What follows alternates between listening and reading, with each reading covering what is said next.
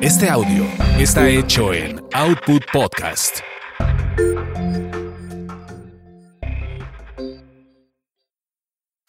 Lo que se quedó en el tintero. Lo que se quedó en el tintero. Con Víctor Hugo Sánchez. 30 años de memorias y recuerdos del mundo del espectáculo. Hace 23 años conocí a Jaime Camil por cumplir un capricho. Suyo, debo aclarar. Yo era el jefe de la sección de espectáculos en el Heraldo de México y escribí mi columna Los Famosos. Así, un buen día me mandó llamar mi jefe, el señor Gabriel Alarcón. Siéntate, vas bien, me gusta lo que estás haciendo en la sección, pero hoy sí te pasaste. ¿Sabes que Jaime Camil, papá, es mi amigo? No, señor, no lo sé. Hace tiempo me regañó por una nota de Mijares diciéndome lo mismo, que era su amigo y que no debía pegarle a sus amigos. No me lo tome mal, deme una lista de sus amigos para que yo sepa de quiénes no debo escribir. No te hagas el gracioso, es mi periódico y yo decido. No es chiste, señor. Es muy incómodo que me diga eso otra vez.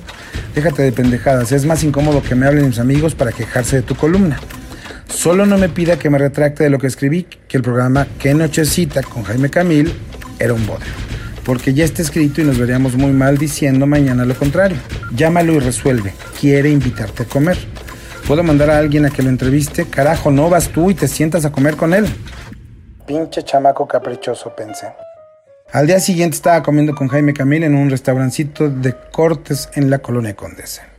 Víctor Hugo, qué cabrón eres, me partiste la madre con tu nota. Yo estoy intentando hacer algo que no existe en México, el late night, y creo que me pueden decir de todo menos que el programa es malo. Quizá nos estamos adelantando a los tiempos. ¿Lo viste acaso? Si hubiera salido en Televisa, igual me habrías golpeado. Jaime, gracias por la invitación. Sabes que vengo obligado porque tu padre le llamó a mi jefe.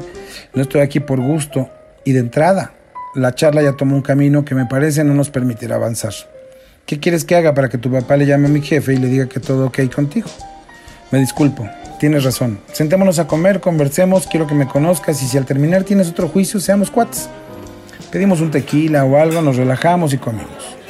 Me pides que te dé mi punto de vista y es muy parecido al de mi nota. Se te nota lo fresa, lo junior, lo niño bien. Creo, Jaime, que no transmites, que no comunicas. Eres tan distinto en la pantalla al que acabo de conocer. Parece ser a toda madre. Te ofrezco algo y dime si estás de acuerdo. Veré durante 15 días el programa y antes de escribir algo te llamaré y te diré mi punto de vista honesto. Me parece a toda madre, Víctor. Al tiempo, el programa de TV de Jaime salía del aire por el bajo rating y anunciaba que mejor se dedicaría a cantar. Para mi fortuna, yo estaba a dos de irme como jefe de prensa de Televisa y no me vería obligado a escribir de su disco de voz. Muchos años después me volví a encontrar con Camilo. Yo como reportero de la oreja y él como estrella de Televisa, protagonizando La Fea Más Bella, que cabe decirlo, era uno de los últimos madrazos internacionales de la televisora. Hola Jaime, buena tarde. Estamos unos 40 reporteros esperándote en el aeropuerto para entrevistarte antes de que viajes a Alemania. Muchas gracias, Víctor Hugo. Yo mismo te regreso la llamada cuando ya esté por allá. Pasaron una, dos, tres, cuatro horas y nada. Jaime, ¿te falta mucho? Perdón la lata, pero es nada más para estar organizados. ¿A qué hora sale tu vuelo? ¿Por cuál aerolínea? Ya casi, ya casi llego, yo te aviso. En eso estábamos cuando la jefa de prensa de la telenovela nos dijo, Jaime llegó hace dos horas, ya está en la sala VIP y no creo que salga. Es un mamón. Disculpa tanta llamada, tengo aquí a la jefa de prensa de tu novela diciendo que ya estás aquí, que eres un mamón porque te irás sin darnos la entrevista. ¿Eso dijo? Neta, aquí la tengo frente a mí.